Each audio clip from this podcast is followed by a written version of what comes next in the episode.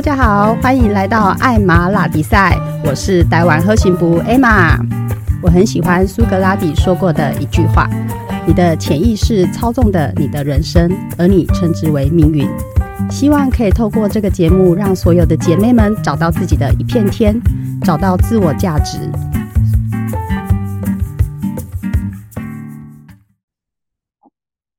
Hello，大家好，欢迎来到艾玛拉比赛。今天我们要来聊聊旅行的意义是什么呢？时间永远在现在，反射着不可计数的真实。人生是否就是一场时间的旅行？而旅行又是什么意义呢？旅行对我来说，它的意义非常的大，不仅可以去了解各地的风俗民情，也可以为自己的人生带来不一样的生活方式。很长一阵子给自己的一个座右铭就是：我要带着我的父母去旅行，因为从小是父母带着我去旅行。那现在我有了能力，那我就要带着他们到处去旅行。旅行当中也有很多人喜欢的旅行方式不一样，有的人喜欢跟团，有的人喜欢自由行。今天呢，我也邀请到了我一个好朋友，也就是我们上次有访问过的拉拉，她来跟我们聊聊旅行。那我们来欢迎我们的拉拉，掌声！嗨，大家好，我是拉拉，我又来啦。啊，今天呢，我们要来聊聊旅行到底在你的生活当中有什么样的意义呢？那像我啊，很喜欢到处去旅行。我大概从第一次旅行是在国中的时候。我的妈妈带着我跟我的弟弟去呃日本，那一次的旅行呢，就是让我们除了很荣耀，很因为在我们那个年代可以出去旅行是一件非常光荣的一件事情，所以就觉得自己非常的好，然后很光荣。然后自从那一次旅行之后，我就爱上了旅行，因为你可以到处去看别人的世界，可以去知道当地的生活情况是怎么样的，也不是仅仅于在于课本里面而已。那我们现在来访问一下我们的拉拉，旅行对你来说是有什么样的意义呢？那你又是喜欢什么样的旅行方式呢？旅行吗？对，我觉得就是有一句话吧，“千里之行，始于足下”，就真的要走出去看看这个世界，你才能知道书上所说的是什么。毕竟读万卷书不如行万里路。对，OK，好，就是就是有一些话，然后你真的要出去看看世界，你才明白它背后的含义是什么。那我自己的话，我小时候其实没有太多的出去玩的经验呢，因为我家小孩很多，然后我爸妈就是又工作时间比较多，所以就是都大部分都是把我们丢在书店啊、图书馆啊，所以我就是培养我自己阅读的一些能力。对，然后我只能在书上看的那些。图片啊，然后还有看一些旅行的书啊，然后就是就是觉得哎，好，有一天也想要去那些地方。我也一直没有想要出国，哎，就是到后来啊，我真的出国了，是靠自己。就是在二零一三年，我去，就是我已经出社会工作了。那一次，那一年二零一三年那一次，突然有一个机会，因为那个时候很流行买车送什么，你知道吗？送什么？送机票。哇，这么大！行对行李箱跟机票，对，然后所以呢，我就买了行李箱，又买了机票，不是买车哦，我是买了赠品，自己买。对，我就是送香港的机票啦，就是比较近的。然后我就哇，好兴奋哦，要开始出国去玩了。就是，所以我第一次出国就是二零一三年去香港，这是我第一次出国。哦，那个时候几岁啦？二零一三啊，这样子 好像透露了你的年龄，好不好意思。那时候十八岁，啊，没有。好，永远的了，没问题，没问题。好，来继续。对，然后对啊，然后就跟同事啊筹划了一场自由行，就是我人生的第一场自由行。对，然后我也很感谢他们吧，因为他们就是。全权的把这件事情自由行的这个事情就交给我了，然后就安排行程啊，然后每一天就是跟着我走，然后结果没有想到那一次短短的一个香港加一天澳门的一个来回的自由行之后，我就屌哎呀，我就整个上瘾了，你知道吗？我的旅游魂就被激发了，然后我就开始很就是哎觉得发就开始。会开始想要下我下一趟要去哪里，我下一次旅行要去哪里，我的旅行就开始了一个序，就是一个开端而已。没想到这是一个开始，然后又在又在那一年，我觉得有一些事情啊，真的不是等你准备好了，它才会它才会来到你生命里，而是你要先想到它，你先想要拥有它，才会真的来到你的生命里。对啊，因为就像我，诶，我从来没有想过要出国，然后有这个机会来了，我就开始出国，我就有了护照，有了护照之后，我就开始了帮我的护照开始了很多大大小小的一个就是盖印章的机会，出国的机会，因为就在那一年啊，我的。公司的那个奖励旅游突然就给了我一个去新加坡的机会，哇！然后你看多开心啊！我就一直想要出去玩，然后就机会就一直来了。对，然后真的，真的我的旅游魂就彻底的被激发了。我就也开始发现，哦，原来外面就是的，就是原来世界很大。不走出去，然后不知道世界有多大。对啊，然后就后来就是又去了新加坡啊，然后日本啊，雪梨啊，然后呃马来西亚啊。就是釜山啊，就是都就是就是又一直去了好多的地方哦，然后我的人生阅历也是这样累积起来的，所以我就发现我不是对啊，就是我最全盛的时期啊，大概就是我算过，我曾经在二零一七年十一月到二零一八年的五月，就是这半年之内，我就出国了几次，你知道吗？几次？我来猜猜看，呃，两次。你们觉得半年两次对一个上班族来说是不是也算蛮多的，对不对？因为通常就一一年两次嘛。对啊，假不好请哎。对呀，要放一个长假。对啊，然后结果我我后来就是那一阵子很疯狂，这应该是我人生的一个全盛巅峰时期了吧？我我那半年啊，出国了四次。哇，哪来的那么多假？主管怎么对 对？然后还就是还有一次，就是二零一年二零一八年的五月，还就是带了一票朋友去小琉球，去那个就是屏东外面的那个小琉球玩。对，就是都是自由行哦，所以我不是一直在规划行程，就是一直一直在出去玩的路上，不是在旅行，就是在旅行的路上，可以这么说。哇，非常棒！那你第一次为什么第一次出门去香港嘛？刚刚你说去香港，那你的朋友怎么呃会把这个机会规划行程的这个机会给你呢？他们不会觉得说啊，这都没有出过国的，我把规划行程给他，会不会带着我们到处 O B C，或者是呃这边？一下子往东，一下往西，没有连贯性或者什么之类的。嗯，我想十年前的那时候，大家没有很想要认真做这件事情吧，所以如果有人愿意扛下来，他们应该很高兴。哦，真的吗？其实我也蛮享受这样子的一个规划的一个过程。对啊，那像我的话，其实我有跟过团，以前年轻小时候都是跟着团体去旅行。那等年纪稍长之后，我发现这个是非常一个。不符合我自己的一个旅行方式，所以我也慢慢的就是学会有点半自助的旅行，机票啊自己来，住宿有时候也得自己订，然后行程也得自己安排。所以我后来发现，哎，这是一个非常棒的一个经验，因为不是一般人可以这样子安排。你可能安排国内行程，可能觉得还好，因为毕竟语言都通嘛。那在国外的话，可能语言都不通，然后会有各个突发的状况发生。所以呢，我也会就是。训练我们家的小孩，人家都说：“哎，你们家小孩好独立哦，怎么可以这样安排去哪里去哪里？”我说：“对，这都是妈妈从小训练的。我就先让他们从国内开始，比如说，哎，我们今年哦，可能暑假要去台东哦，那你们去负责怎么样的呃规划行程，然后要住宿的这些东西。对啊，那像这样子的旅行当中，我其实有一个非常就是特别的一个经验，也就是有一次我去欧洲的时候啊，自己就是。到了饭店 check in 之后，他给你了房卡，然后我也没有认真的去确认这个房卡上面的名字是不是我的名字，我拿了就跟我的朋友，我们就住到房间里面去。那我们是两个人，结果我们入住的是三人房，我们就觉得哇，这个饭店怎么这么贴心，还多了一张床要给我们摆东西放，所以我们就很开心的入住。那那一天也不晓得为什么，突然我想要去把我们的门锁给锁起来。以前我们都是我们两个出门那么久。我们都从来不锁门的，我们就直接让那个门自动关上就好了。可是那一天不晓得为什么，我就突然想要去锁它的一个另外一个暗锁，所以我就去把它锁起来。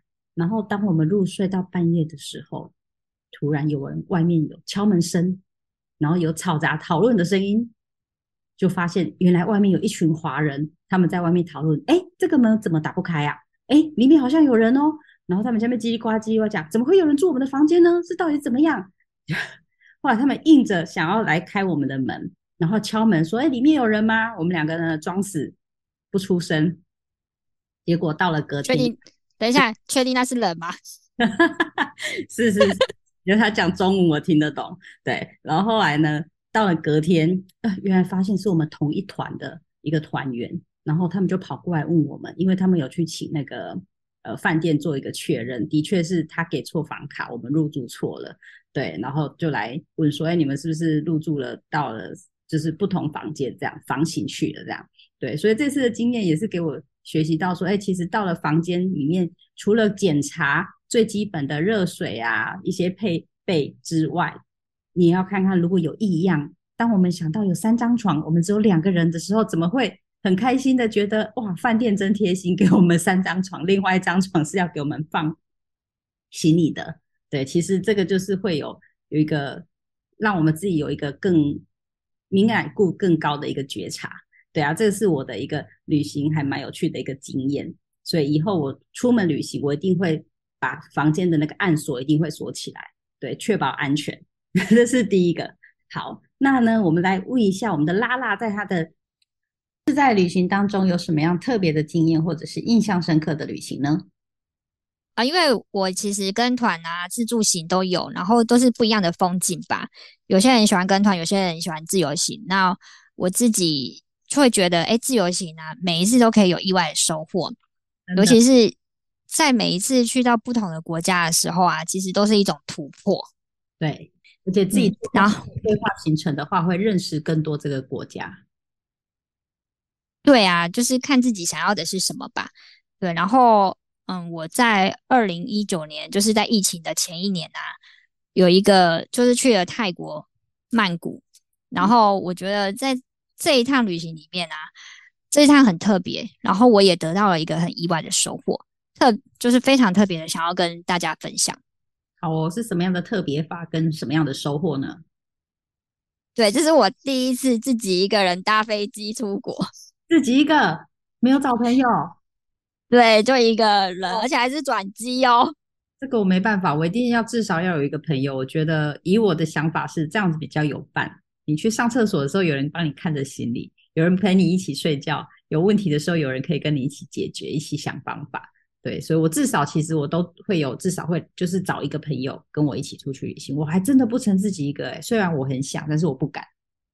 嗯，有机会我要来尝试看看，那个心脏感觉可以的。可以的，你现在讲的就等于在下订单了，你一定可以的。嗯，好，那我们来听听看你的分享，到底有什么样特别的经验要跟我们分享？对，这一趟很特别的，就是因为呃，我真的很想去不一样的地方，我我我就很想要去泰国玩，去看一下。然后呃，我搭的是国泰航空，它是没有办法直接飞曼谷的，所以我是去香港转机。那我第一次一个人在晚上的时候。到香港，然后又转机，在真的是晚上的班机。其实我第一次转机，我也没什么经验，然后我也很怕我的行李被挂丢啊，就是就是在路上丢啦，或者是哎我会不会走错门，或者是我没有赶上下一班飞机，就是太多太多，就是你不晓得会怎么办的问题。对，虽然说上网做了功课，但就是还是 心里还是没有什么安全感吧。嗯，对啊，然后还是去了，然后一路上都很顺利，然后。转机真的没有什么人，然后就一路到飞到了泰国去了。我觉得就是泰国真的很棒，有机会一定要去玩。嗯，你去了泰国哪里？我是飞曼谷，好，所以就在曼谷当地玩吗？对啊，就是靠着几句话，萨瓦迪卡啊什么之类的，就在泰国就是逛起来了。当然我不是一个人啊，我是一个人飞，但是其实我在网络上啊，就是在那个旅伴版的那种社团啊，找了一个旅伴。对，一个女女生跟我一起去，但是我们并不是一起飞的，就是我们是约好在泰国见面，嗯，然后就是中间就是一起玩。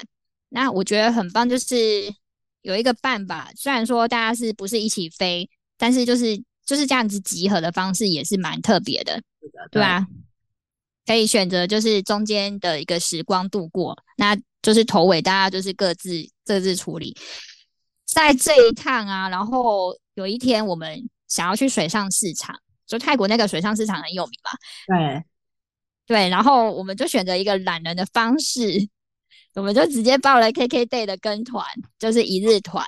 对，对，这真的很方便，就是只要去那个定点啊，然后就会有游览车带你出去了一整天这样玩。对，没错。对啊，然后对，就是在泰国嘛，然后嗯，大家去了就知道了。这泰国的风情真的，泰国太多好玩的东西了，看不完，玩不完，吃不完。对，然后天气真的是最重要、最重要的一个因素吧，就是真的比较湿热一点，我觉得还比台湾更湿热。嗯。对，然后好了，重头戏来了，就是那一天我们参加了 KK Day 的一日游，然后去了水上市场的一日游，然后就回到，就是回到了我们的曼谷市区。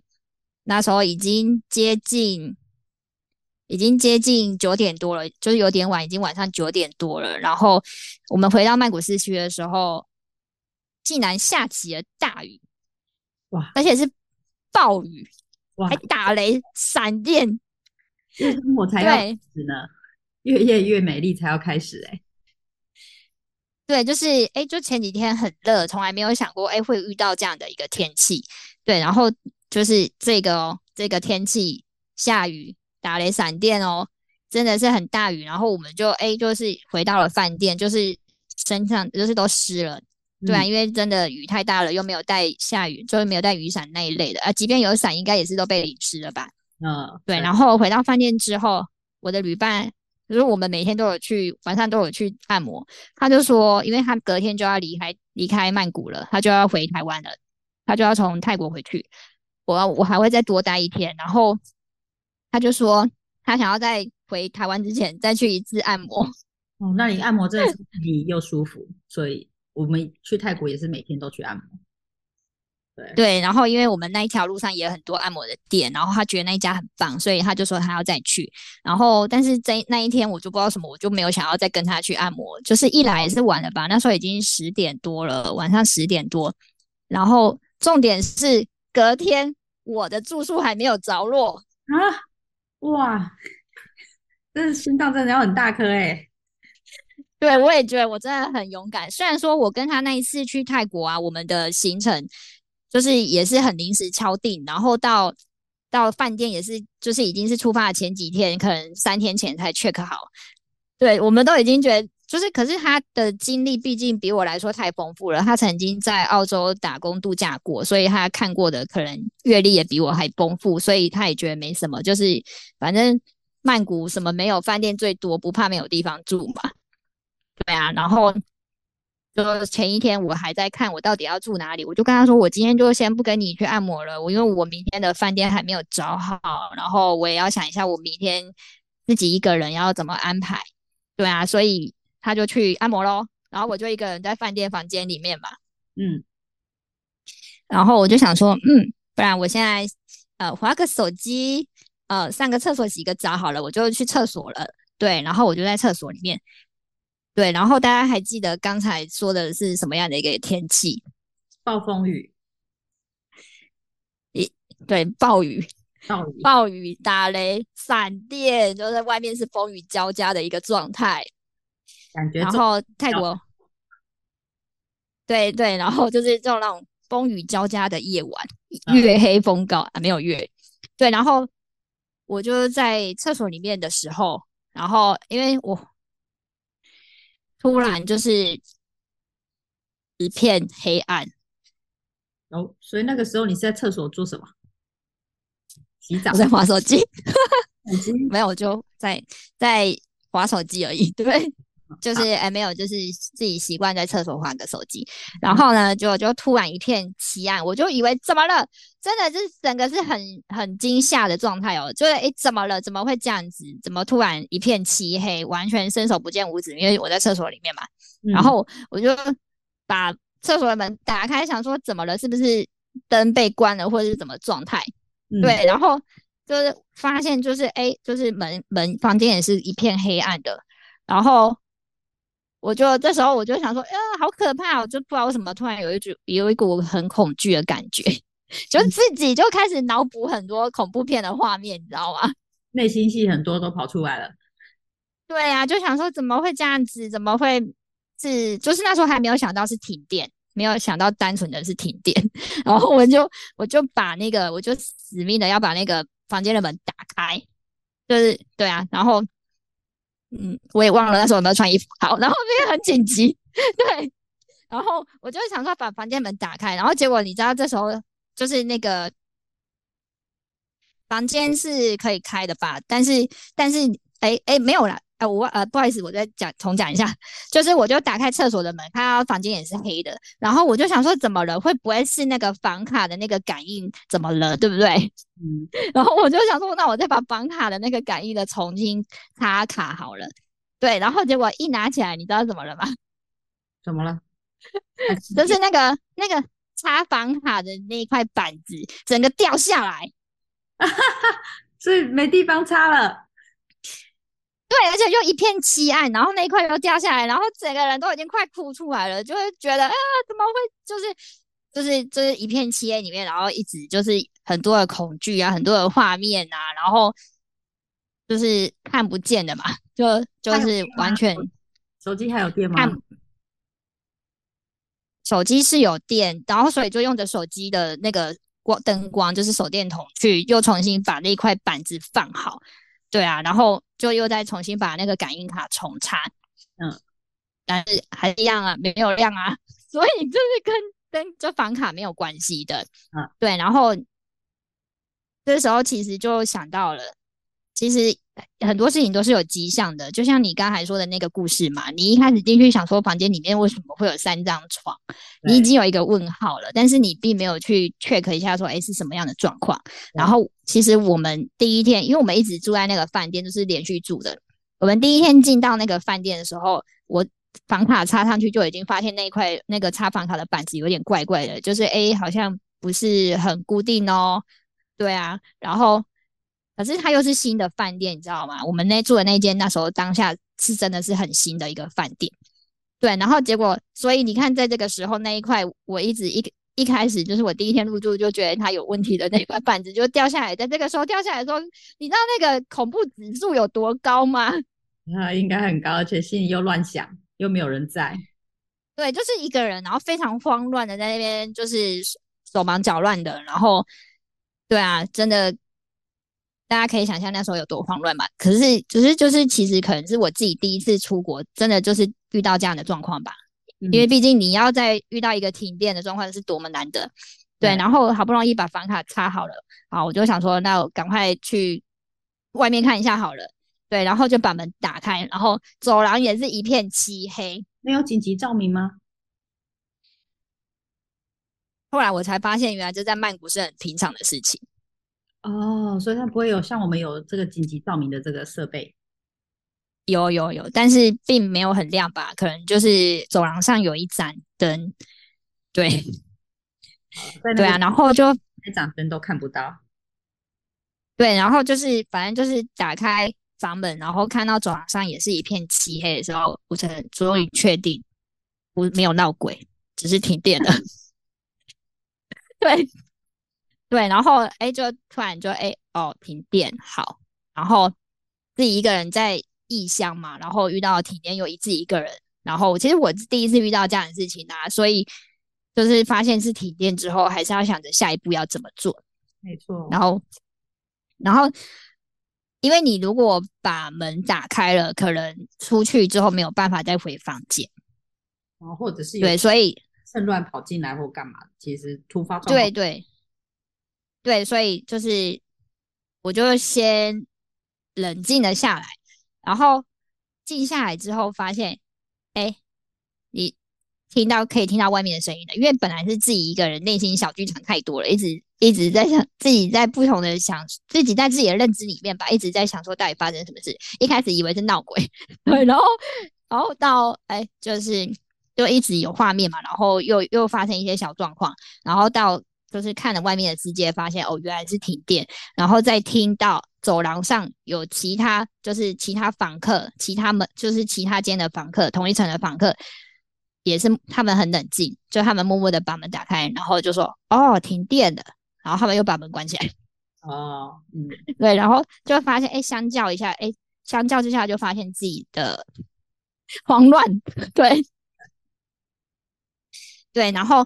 后来就是我就是把门打开着，因为反正也很暗嘛，看不到什么。然后其他人都没有人出来，也没有人大叫哦。我就是发现那个时候好像全世界就只有我最慌乱吧，对。然后后来就是，哎，就同一层楼有一个，就是有一家人，他们是也是出来自由行，然后他们就把门开着，然后四个人在那边聊天，就是爸爸妈妈，然后还有两个小孩，就在那边聊天。然后我就去他们房间串门子，对啊，因为我一个人可能我一个人很害怕嘛。对对啊，然后就是那个状态下，然后也就是他们又也是讲华语的，所以就是过去跟他们在一起，让自己有一点安全感吧。对，然后我们就在那边聊天，然后来分享一下，就从哪里来啊？然后还有就是现在饭店是怎么处理的，就是目前的状况是怎么样？那饭店那边就是是有逃生梯的，就是有楼梯的。但是楼梯那边整个是完全是暗的，所以如果你下去是需要用手电筒去照。嗯，对。但是感觉楼你你说什么？我说感觉楼梯也不是很安全，也是蛮可怕的，因为你说没有照明嘛。对，其实就是有像某一款游戏一样，男生应该都知道的一款游戏，它就是要派兵出去，然后那个兵所到之处才会是亮的，不然其他都是一片黑暗的，就像一片未知之地一样。那当下那时候我看的那个楼梯，我其实没有下去的勇气，耶，真的没有走下去的勇气。那呃，对，好像有打电话给饭店吧，我们有一起打电话给饭店柜台，那饭店柜台那边就是就是说，呃，目前就是停电了，因为。因为那个曼谷啊，它的那个就是变电箱都是在路上的，就是它并不像我们是隐藏起来的，所以它是在路边的。那它尤其是像那一个晚上的天气啊，打雷啊，嗯，可能打对，把变电箱对对，就这么巧，我们就遇上了停电，对，然后又刚好是在我一个人在饭店的时候。对，然后所以他们就说已经在抢救了。那至于要多久，并不清楚。那我们也只能耐心等待了。嗯，对啊，所以真的什么事情都做不了啦，就是停电嘛，然后一片漆黑。你想洗澡啦，或者做什么，其实都蛮不方便的。对，然后我就跟他们在那里聊啊，就大家就聊一下，然后这一趟啊，然后明天要去哪里啦，或者是这一趟待多久什么之类的，就是又就是。也有很开心，有一个机会可以这样跟其他房间的人可以这样聊天呐，对啊，很难得的经验。对，但是我是没有办法一直待在别人房间嘛，毕竟人家是一家人。对，也可能想要。对，所以后来你怎么做呢？我就因为我朋友还是没有回来啊，所以他也许他在的地方也是因为停电，整条路都停电了。哦，对啊。所以他回对，就是我们对，就是我们那一区那一条路那一区都停电了，然后我也不好意思一直在人家房间的，然后我就跟他们说好，那我就先回房间喽，所以我就一个人回去面对黑暗。那这样子再次的面对黑暗，你还是觉得很害怕吗？还是说其实你已经觉得哎没有当初的那么害怕？对，就是从一开始发生就是真的一片黑暗的时候，到我。遇到人就是哎，知道状况啊，知道说目前的一个停电的状况，然后到已经熟悉了黑暗嘛，然后就是到我鼓起勇气回到房间，真的就回到房间，然后把门开着，然后我想说现在要做什么？你觉得如果是你遇到停电啊，你一个人在异乡，一个人你会做什么？嗯，我会先看一下我的手机还有没有电，如果有电，我应该会先发个文。说我在泰国遇到电，这是多么难得的机会机会呀！对，但是我那时候手机其实没有电了，糟糕，那就得省着点用了。那的确就不知道要做什么，而且我不知道哎，我可能不会把门打开，我可能会关着门，自己在房间里面等待，会很热哦。哦，有窗户吗？有有窗户的，对，因为我我觉得我把门开开，我会更害怕，因为不知晓得外面的。呃，房客啊，或者什么，会不会有人冲进来啊，或者是他跑错房间啊之类的？所以，我如果是我的话，我可能会关着门，然后把窗户打开等待，或者是赶快 call 我的朋友说：“哎，你在哪里？你还好吗？你那里有停电吗？赶快回来，我们这里停电了。”我好像有发讯息给他，他 但他都没有看。哦，那可能在 enjoy 他的按摩吧。那所以你怎么做呢？如果是我的话，我会关着门，自己待在房间里面。那你呢？我就睡觉啦。开着门睡觉？对啊。哦，你好大的胆子哦！你不怕有有人跑进来？对，后来我就关门了啦，因为我发现大家都把门关起来了。对，所以马上还才可以安心的睡着，不然你怎么睡得着？对，就是回到房间之后啊，窗就是窗边是有微光的，那个月光会洒进来房间里面，所以他还是看得到东西，但是就是没有很亮嘛，没有开灯亮。对，然后进来之后，就毕竟是一个人，还是要面对这个不知道什么时候才能恢复正常的一个状态，然后就想说那就来睡觉好了，但是真的很。但是真的很热，睡不着。太曼谷实在太热了，如果没有冷气呀，那个天气其实还蛮闷的哈。对，而且就是可能有三十几度吧。在，泰国的那个夏天，对，然后就真的很热，也睡不着。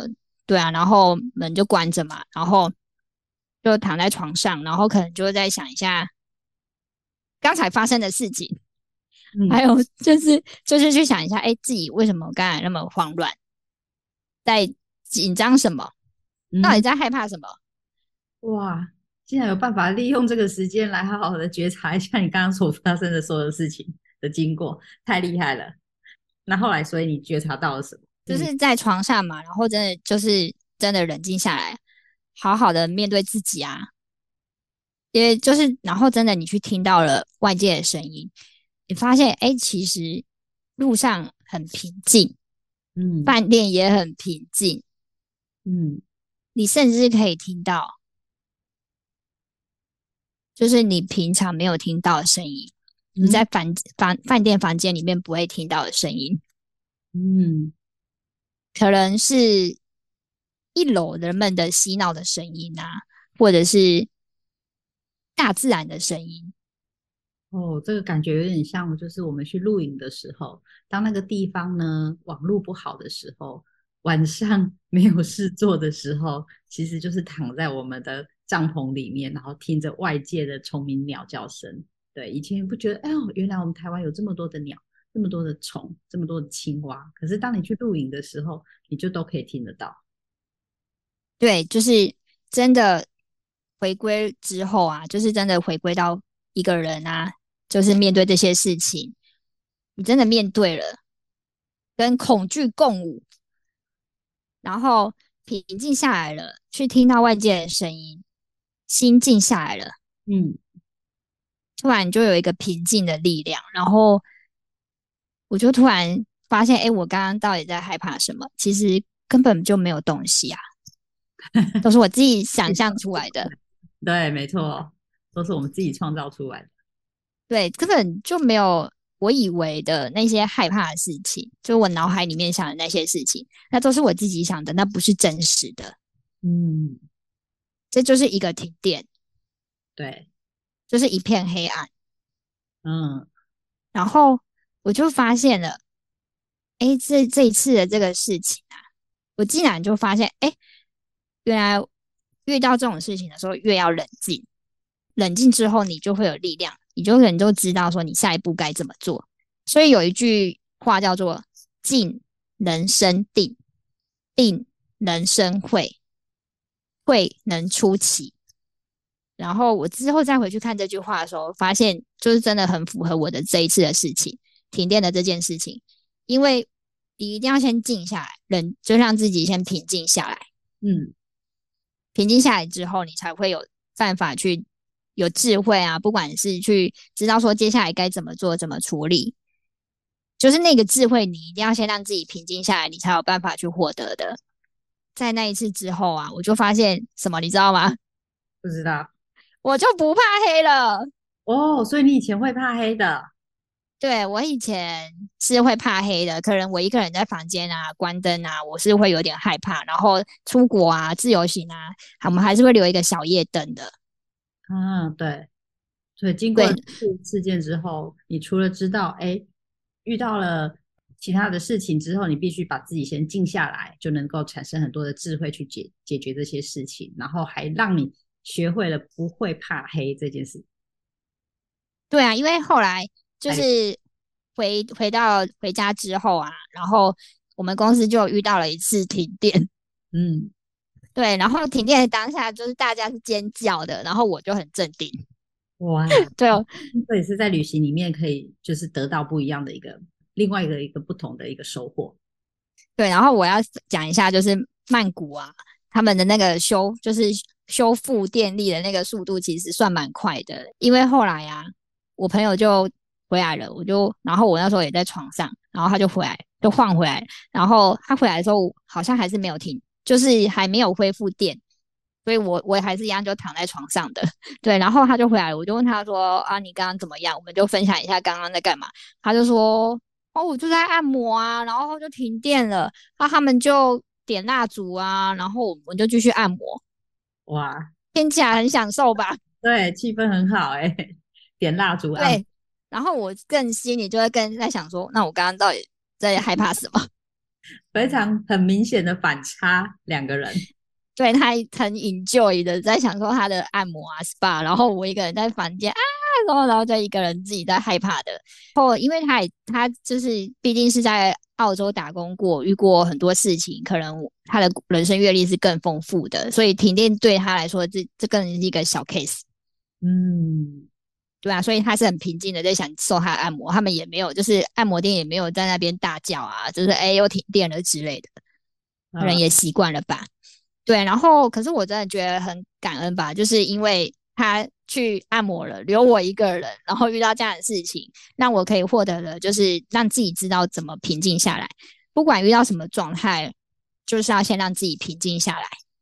哇，太棒了！真的是去每一次的旅行，除了呃开开眼界之外，其实会有很多我们意想不到的收获。尤其是我觉得对于自由行的这个区块，因为毕竟呃就是跟团的话，嗯，人家都安排好好的嘛，那你可能就是参加而已。但是自由行，我们事前要必须做的功课，然后跟你当时遇到的时候的每次旅行的一些突发状况，然后跟你要去怎么解决，其实都是真的是需要靠智慧。